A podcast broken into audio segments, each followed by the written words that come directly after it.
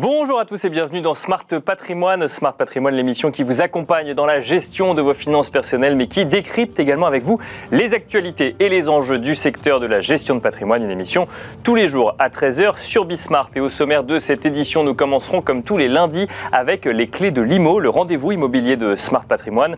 Et en l'occurrence, nous ferons un focus sur le marché de l'immobilier neuf. Connaît-il autant de difficultés que l'on peut lire à faire sortir, par exemple, les immeubles de terre? Est-il également impacté par les difficultés d'accès au crédit. Nous ferons le point avec Eric Groven, président de Sogeprom.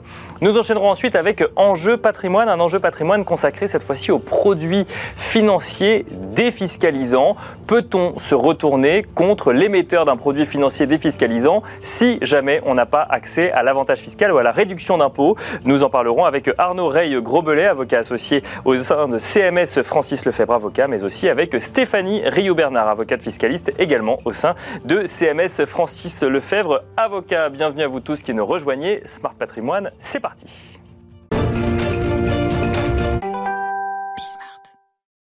Et nous commençons donc avec les clés de l'IMO, le rendez-vous immobilier de Smart Patrimoine. Nous avons aujourd'hui le plaisir de recevoir sur le plateau Eric Groven, le président de Sogeprom. Bonjour Eric Groven. Bonjour. Bienvenue sur le plateau de Smart Patrimoine. Ce n'est pas la première fois que vous venez. On a déjà fait des points immobiliers ensemble. Aujourd'hui, on voulait s'intéresser à cet immobilier neuf dont on, dont on lit qui, ne, qui traverse un moment un peu compliqué en ce moment puisque ben, on a du mal à faire sortir des immeubles de terre et mécaniquement, euh, le sujet n'est pas sur la demande mais sur l'offre. On a du mal à avoir une offre conséquente aujourd'hui en matière d'immobilier neuf.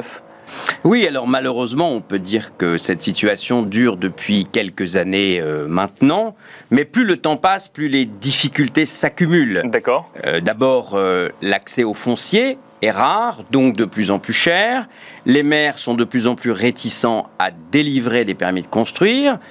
Nous avons également beaucoup plus de recours que par le passé, Bien sûr. de gens qui s'opposent en fait à des constructions neuves à proximité de chez eux. Et puis maintenant, nous sommes frappés par l'inflation, les coûts de construction. Donc, euh, euh, les, les, éléments qui concernent finalement ce marché de la promotion immobilière euh, neuve dans le résidentiel sont compliqués. Et puis pour les ménages, la hausse des taux d'intérêt et la restriction des conditions de crédit. Donc, on peut dire que euh, nous sommes dans une zone de turbulence déjà depuis un petit moment et on ne voit pas quand on va en sortir. Alors sur la demande, on va, on va traiter, traiter, ça dans un second temps. Si on reste sur l'offre et si on regarde depuis les, les, euh, les, les six premiers mois de l'année, euh, cette zone de turbulence, vous l'évaluez comment? Vous, vous voyez une année 2022 compliquée en matière de, de, de livraison, par exemple, d'immeubles? On sera de toute façon très loin de l'objectif des 500 000 logements livrés neufs en France, qui était l'objectif des pouvoirs publics depuis, depuis très longtemps. Et il faut faire très très attention euh, aux chiffres que l'on publie. Euh, D'ailleurs, je vous renvoie euh, vers les, les, analyses qui sont très bien faites de la Fédération des promoteurs immobiliers. Bien sûr, j'ai pas l'intention des chiffres récemment, euh, qui devait prochainement oui, pour le que je n'ai pas l'intention de, de, paraphraser, euh, juste pour vous dire que les points de comparaison sont compliqués parce que l'année 2020 avec le Covid est arrêté. extrêmement compliquée, donc elle, elle introduit en quelque sorte une rupture dans la chronique statistique et puis d'autre part on voit une accélération des dépôts de permis pour des opérations qui anticipent un éventuel durcissement des normes énergétiques. Et donc on se dit finalement, lançons les projets dans le corpus de règles qui existent aujourd'hui, parce que si elles se durcissent demain, ces projets seront encore plus compliqués. Donc la base de comparaison 2020 est compliquée, et puis un petit effet d'accélération euh, très ponctuel qui fait que c'est difficile de l'interpréter, mais globalement, le marché de l'immobilier neuf en France est en crise. Donc on a actuellement un, une petite accélération des dépôts de projets, mais ce qui ne veut pas dire que pour autant les travaux commencent euh, non. ensuite. L'essentiel c'est de prendre date, si vous voulez, d'avoir un. PC purgé. Une fois que vous avez un PC purgé, l'opération peut commencer. Et comme l'instruction des dossiers est très longue la plupart du temps, avec tous ces euh, avatars que j'ai signalés, eh bien les promoteurs se dépêchent parce qu'ils ne veulent pas en plus euh, prendre les coûts de construction supplémentaires Bien sûr. À cet égard, d'ailleurs, pendant de nombreuses années où l'inflation était nulle, nous avions des contrats à prix fixe. Maintenant, mmh. ils sont indexés. Bah, C'était ma question justement sur les, les, les, les craintes un petit peu. C'est parce que vous avez mentionné effectivement une des craintes réglementaires, notamment au niveau de la euh, de, de l'énergie ou de l'énergie de, de utilisée au sein des au sein des bâtiments. Mais la crainte, elle est où? Elle est sur le coût potentiellement, par exemple, des coûts de construction, des coûts d'énergie, ou plus sur le réglementaire autour de la transition énergétique du, du logement? Alors sur l'aspect le, réglementaire, la complexité et les surcoûts, je dirais que pour le bien commun, les promoteurs sont résignés. D'accord. On voit bien que le mouvement vers lequel on est parti est irréversible mhm. et donc on produira de plus en plus des logements de, de, de qualité. Pour les coûts, c'est une autre histoire. Aujourd'hui, la Banque Centrale Européenne a augmenté ses taux directeurs de 0,75, qui est un un énorme saut, car elle anticipe une inflation durable. je crois que sur la zone euro, c'est 8,1% pour l'année 2022 mhm. et encore 5 ou 6% pour l'année 2023. Donc euh, évidemment que on ne peut pas, en tant que promoteur, répercuter la hausse des prix sur le prix des, logements. Bah, c'est impossible. Parce que là, j'en arrive à la demande, ça veut dire qu'on emprunte plus cher et du coup, on achèterait mécaniquement plus cher parce qu'il euh, faut répercuter ce prix-là. ce sont deux phénomènes qui se conjuguent, qui sont très néfastes pour l'accession à la propriété ou l'investissement patrimonial. D'un côté, il y a une tendance mécanique à l'augmentation des prix, pour mhm. ce que je disais, hein, le foncier, les coûts de construction, et d'autre part, un renchérissement considérable des taux de crédit. Il faut se rendre compte que, euh, encore l'année dernière, on pouvait s'endetter à 15-20 ans en dessous d'un pour cent. Maintenant, on arrive à 2%, et encore, quand on n'atteint pas le taux de l'usure, où là, vous ne pouvez de toute façon pas faire votre dossier. Donc, euh, pour les, primo-accédants qui sont très, finalement, impactés, très impactés par euh, cette, ces hausses, et aussi pour les investisseurs patrimoniaux, la conjoncture devient difficile. Justement, alors, si on a, euh, comment est-ce qu'on qualifierait ce, ce, ce, marché si on a une offre qui se raréfie et une demande qui fait face, du coup, à des, des contraintes supplémentaires? C'est un marché marché tendu. D'accord. C'est un marché tendu. Donc euh, c'est pas le marché c'est pas le prix du gaz euh, qui s'est multiplié par 1000, je crois si j'ai bien entendu les dernières statistiques. C'est un marché extrêmement tendu, une offre insuffisante, une demande forte et des conditions d'accès aux produits par son prix et ses conditions de financement qui se sont euh, considérablement dégradées dans le temps.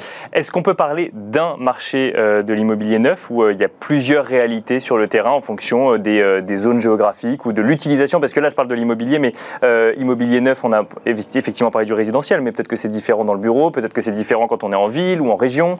Alors, d'abord, et je, je pense qu'on ne va pas passer trop de temps là-dessus, il y a un marché dans le neuf qui est la maison individuelle, qui répond à sa propre logique et qui d'ailleurs, je le précise, en dépit des déclarations qui ont pu être faites par tel ou tel ministre par le passé, reste quand même euh, l'endroit où les gens ont envie de vivre. Hein. D'accord. Quand vous nous interrogez les Français, ils veulent une maison individuelle. voilà. Bon, et donc ça, c'est un segment de marché qui a sa propre dynamique. Après, sur le résidentiel, on a évidemment des marchés extrêmement segmentés selon la zone. Vous avez des zones tendues dans lesquelles vous allez vous retrouver euh, face à des conditions compliquées parce que peu d'offres et beaucoup de demandes, et puis des zones beaucoup moins tendues. Donc ça, incontestablement, il y a des marchés très très différents. C'est la raison d'ailleurs pour laquelle certaines villes moyennes, euh, je lisais un article ce matin dans les échos qui donnait précisément des, une liste d'une trentaine de villes dont les prix avaient totalement explosé, mais partant de très très bas. Donc on voit bien que le marché immobilier à Paris neuf est inexistant. Il est dynamique en première et deuxième couronne grâce au Grand Paris Express à la proximité des 68 nouvelles gares. Et il est très diversifié en province avec une très forte montée en puissance des villes de province moyennes accessible et bien desservi par les services. Il y a des villes où il n'y a pas de demande pour le logement neuf, alors même qu'on euh, on se dit que euh, mécaniquement, s'il y a moins d'offres, de toute façon, il y aura une demande euh, en face, puisque la demande est quand même normalement présente pour le logement en France aujourd'hui bah, Il y a des zones dans lesquelles les gens ont plus ou moins envie de vivre. Bien sûr. Je ne vais pas citer d'exemple ici, mais il y a des villes, quand vous regardez, vous, vous, avez par exemple un marché, je pensais à l'ancien, des villes où vous êtes à moins de 1000 euros du mètre carré, pas pour du neuf, hein, mais vous allez avoir du neuf autour de 3000 euros du mètre carré. Euh, là où, euh, je prends l'exemple de Paris ou de la première couronne, vous allez arriver assez facilement à 15, 16, 17 000 euros du mètre carré. Plus vous montez dans l'immeuble et plus vous avez des balcons et des terrasses, et, plus c'est cher. Donc, euh, il y a incontestablement une préférence exprimée par les ménages en fonction des différentes zones et donc des endroits où c'est les zones qui ne sont pas tendues, où là on trouve un équilibre de marché. Et d'ailleurs, heureusement, parce que pour beaucoup de Français appartenant à la classe moyenne, c'est la seule façon de se loger correctement à pas trop cher. Euh, qu'est-ce qu'on pourrait faire pour euh, justement euh, aider à développer Parce qu'en en fait, derrière le sujet de l'immobilier, ok, il y a un sujet d'investissement, mais il y a un sujet de logement aussi mmh. quand même. Donc là, il y a l'investisseur qui va se poser la question de savoir si c'est si l'offre va arriver, si les prix vont augmenter, si les prix vont baisser. Puis il y a le sujet de savoir effectivement est-ce que est-ce que tous ces immeubles bloqués, on n'en a quand même pas besoin à un moment pour loger une population et qu'est-ce qu'il faut, qu'est-ce qu'on pourrait faire pour pour accélérer le processus ou en tout cas fluidifier le processus? Alors Là, la réponse à cette question, elle est connue, mais ceux qui la prononcent prêchent dans le désert. D'accord. Euh, moi, le premier. Et euh, la campagne présidentielle, quand on regardait les programmes des candidats, était à cet égard extrêmement décevante, puisque aucune des idées de bon sens qui avaient été émises par les professionnels n'ont été retenues par aucun des candidats. Donc, euh, la réalité, c'est que si vous voulez loger correctement les, gens qui habitent dans notre pays et résoudre le problème du mal logement euh, ou de du logement indigne entre 2 et 4 millions de personnes qui sont mal logées en France, il faut produire plus.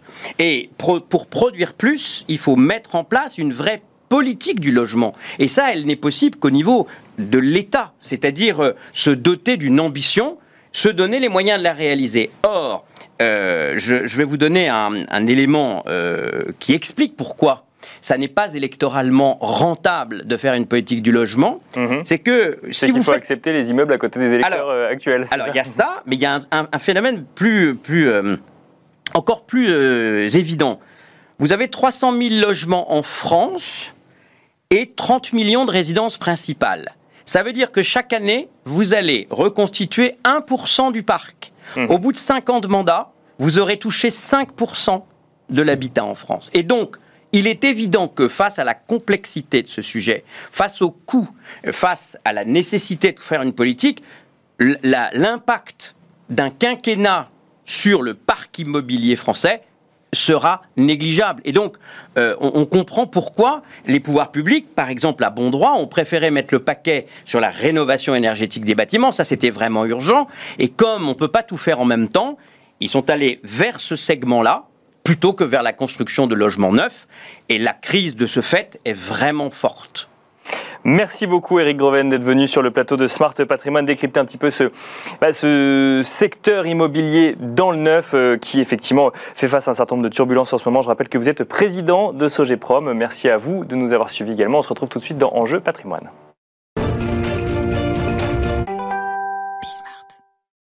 Et nous enchaînons à présent avec Enjeu patrimoine, un enjeu patrimoine euh, consacré aux produits financiers défiscalisants, ou plus particulièrement à une affaire euh, qui a posé une question de droit cet été. Euh, peut-on annuler un placement parce qu'il donne droit à une réduction d'impôt qui finalement ne s'applique pas? On va vous détailler un petit peu pourquoi on se pose cette question aujourd'hui. Une question que nous allons nous poser avec Arnaud Rey-Grobelet. Bonjour Arnaud Rey-Grobelet. Bienvenue sur le plateau de Smart Patrimoine. Vous êtes avocat associé au sein de CMS Francis Lefebvre, avocat. Mais nous avons le plaisir d'être accompagné également par Stéphanie Rioux-Bernard. Bonjour Stéphanie Rioux-Bernard.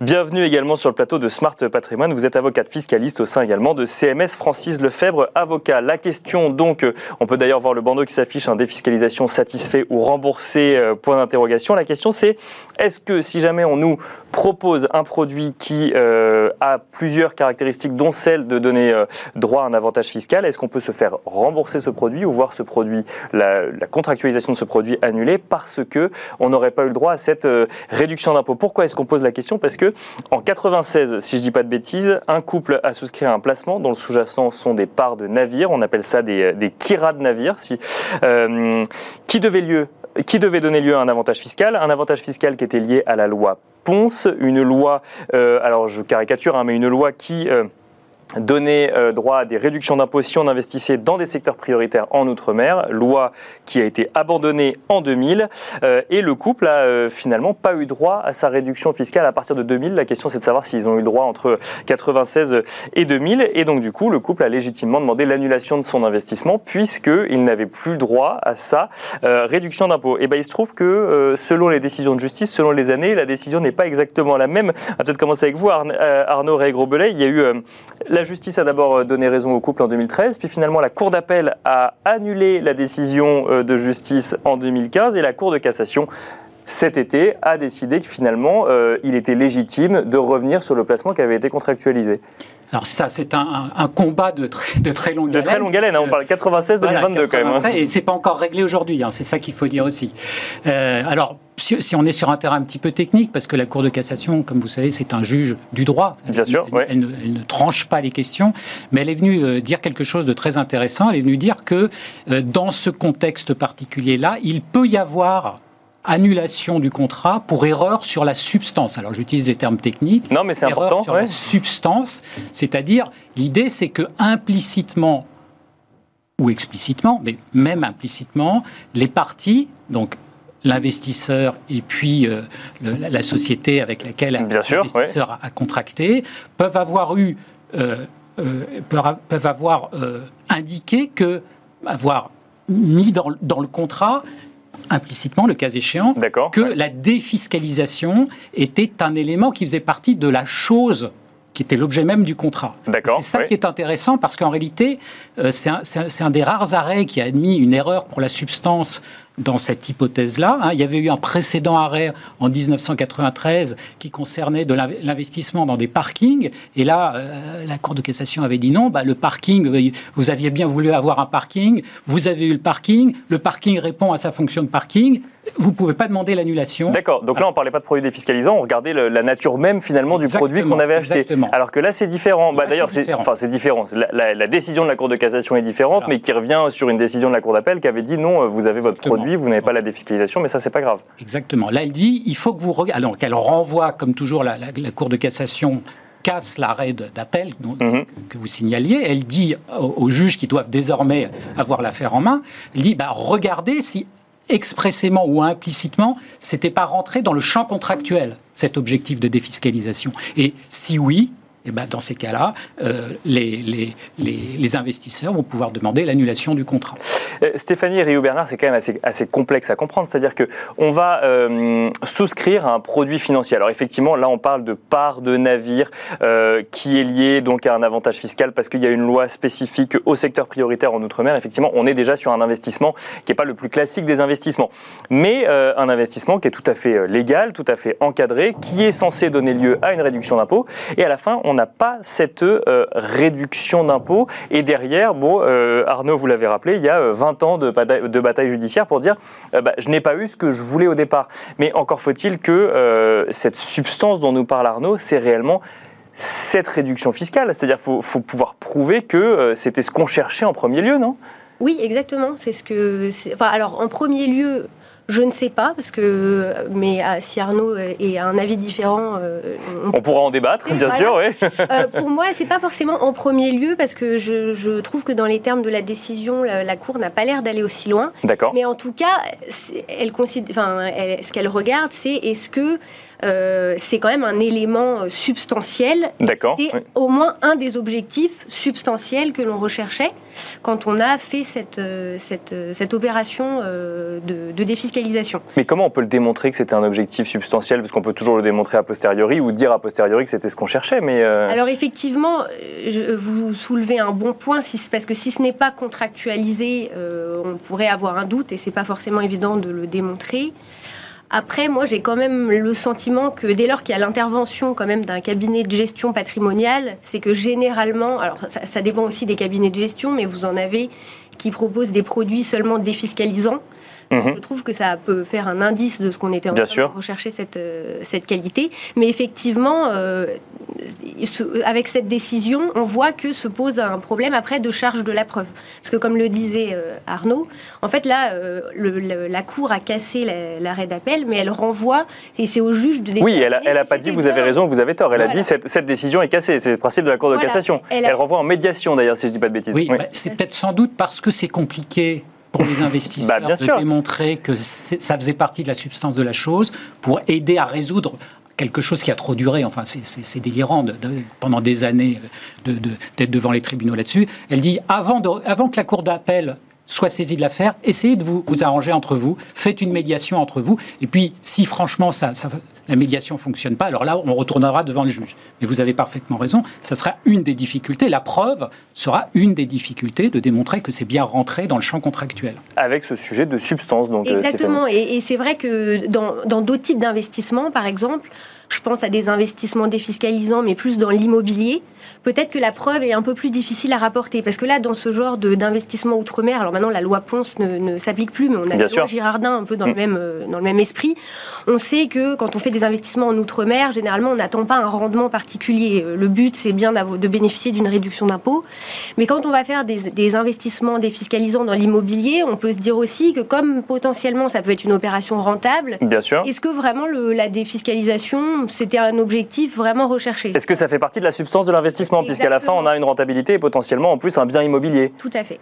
Euh, et, et, là, alors, comment est-ce, comment est-ce que ça fonctionne? Parce qu'effectivement, vous avez euh, soulevé un, point qui est, euh, qui est intéressant, c'est que la loi Ponce a été annulé. Et effectivement, maintenant, on a un Girardin, mais ça, peut, vaut également pour de l'immobilier neuf.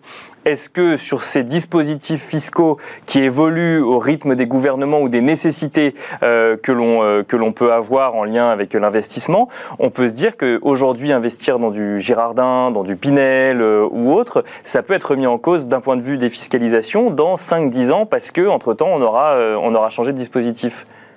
Euh, parce que c'est la question qui est soulevée aujourd'hui par, ce, par cette affaire, du coup. Oui, en fait, ce que vous voulez dire, c'est est-ce qu'on va pouvoir étendre euh, les termes de, ce, de, cette décision Exactement. Est-ce que ça peut faire jurisprudence? Mais la question, je vais vous la poser à tous les deux. Mais euh, je commence par vous, Stéphanie. oui, pour moi, dans son principe, ça peut être étendu. On voit bien que la Cour n'a pas pris en compte les caractéristiques même de, de du, du dispositif de défiscalisation dont il était question là. Euh, encore une fois, si l'objectif c'est de bénéficier d'un avantage fiscal, quel qu'il soit, et que ben, ça constitue une euh, qualité substantielle, et voilà, ça va permettre de déterminer euh, si justement la qualité était là, ou, était là ou non, et si on risque d'avoir un vice du consentement dans le cas où en fait elle n'existe pas. Arnaud euh, Ray Grobelet, vous pensez que ça peut. Alors, effectivement, je le rappelle, vous avez tout à fait euh, vous avez eu raison de le rappeler. On est face à une décision de la Cour de cassation qui n'a pas donné raison à l'un ou à l'autre, mais simplement à casser une décision de, de justice. Pour autant, est-ce que euh, quand on est sur des dispositifs fiscaux à durée limitée, si je puis dire, ça peut faire jurisprudence pour quelqu'un qui aurait investi sur 25 ans, mais le, le j'ai envie de dire le dispositif fiscal ne durerait que 15 ans, puisqu'ensuite après il y aurait une, un changement de loi, par exemple? Ben, on revient toujours à la même question. Tout dépend de la promesse qui a été faite au moment du contrat. Tout dépend ce qui est, ce qui est rentré dans le champ du contrat. Si on vous a dit, ben voilà, vous pouvez investir là-dedans et puis pendant 25 ans, vous allez bénéficier d'un traitement fiscal favorable et que finalement ce n'est pas le cas, euh, je pense que là, la, solution retenue par la Cour de cassation pourrait être transposée. Ce qu'il faut, c'est se placer au moment de, la conclusion du contrat. C'est ça qui est important. Hein. D'accord. Ici, c'est un vice du consentement. Donc, on regarde ce qui est entré dans le champ contractuel au moment où l'investissement a été fait. Est-ce qu'il était clair que la substance de la chose, ou aujourd'hui on dirait les qualités essentielles de la chose, ont été donc ici notamment, mais pas seulement effectivement, l'avantage fiscal, parce que c'est pas simplement euh, uniquement quand on a un avantage qui est 100% fiscal, on peut avoir d'autres utilités. Bah, bien sûr, on peut avoir un rendement, on peut avoir, vous, le, vous mentionniez euh, l'investissement immobilier ou les parkings, on peut avoir un bien physique. Voilà. et là, pour le coup, effectivement, bon, bah, on, peut, on, aurait du, encore plus de mal à justifier qu'on on n'y allait que pour des avantages fiscaux. Non, mais si l'avantage fiscal était un des éléments qui a fait l'objet du contrat, ça signifie qu'il y a bien eu un vice du consentement, il y a bien une erreur, parce que moi, bien sûr que j'ai une utilité de, de, la place de parking, mais si j'avais su, j'aurais pas investi autant, j'aurais pas investi euh, de la même façon. Euh, voilà. Donc bien sûr, bien sûr, bien sûr. Donc la, solution, elle, elle, a une portée très très large. Et, et c'est très, enfin, je rebondis sur euh, sur ce que dit Arnaud, parce que c'est très important. En effet, la question de savoir si les qualités substantielles existent, c'est à la date de conclusion du contrat. Là, au cas particulier, par exemple, l'administration a considéré que l'investissement n'avait pas été réalisé avant une certaine date. D'accord. Et donc, c'était bien dès l'origine qu'il y avait un vice, en fait. Mais il faut faire attention, on ne peut pas étendre du coup euh, ce, raisonnement à des critères qui permettent de bénéficier de l'avantage fiscal, mais qui devraient être respectés après. D'accord. Au Pinel, on est obligé de, de, mettre en location euh, l'investissement immobilier que l'on fait, en plus avec des, des montants de loyers plafonnés, etc.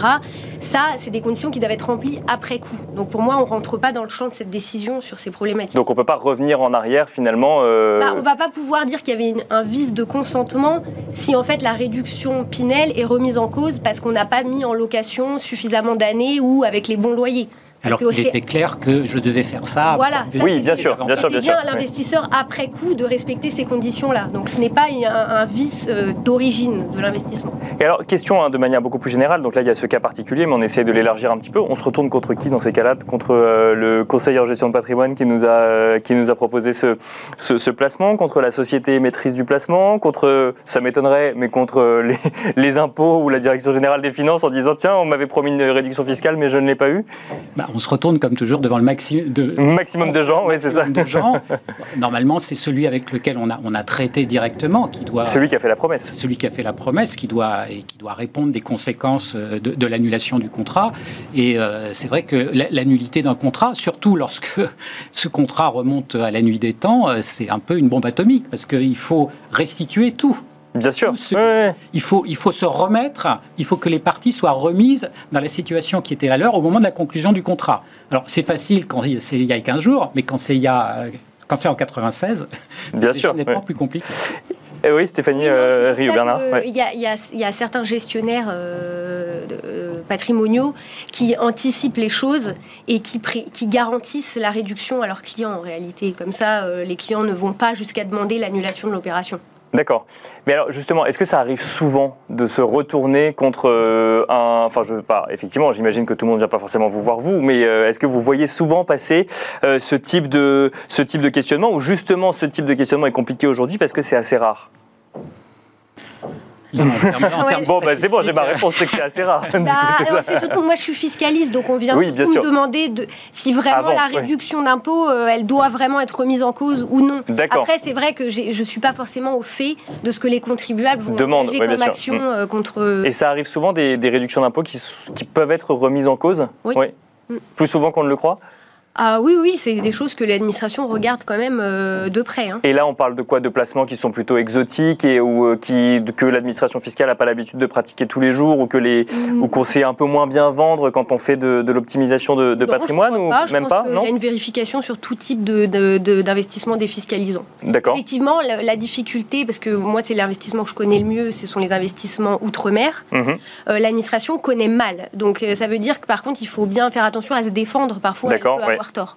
Mais elle, elle regarde tout type de- de- de- d'avantages fiscal. Elle vérifie qu'on y a bien le droit. Et là, effectivement, si on n'y a pas le droit, mais qu'on nous avait dit qu'on avait le droit, on ne va pas se retourner euh, mécaniquement. Ou alors, celle-là, on rentre dans, effectivement dans un sujet même de, de, de- de vice de consentement. C'est comme ça que ça s'appelle. Vice du consentement. Vice du consentement. Merci beaucoup à tous les deux d'être venus nous décrypter un petit peu euh, cette affaire, mais surtout la question de droit que ça peut poser derrière en matière d'investissement et euh, de, euh, bah, de, de- de fiscalité, tout simplement.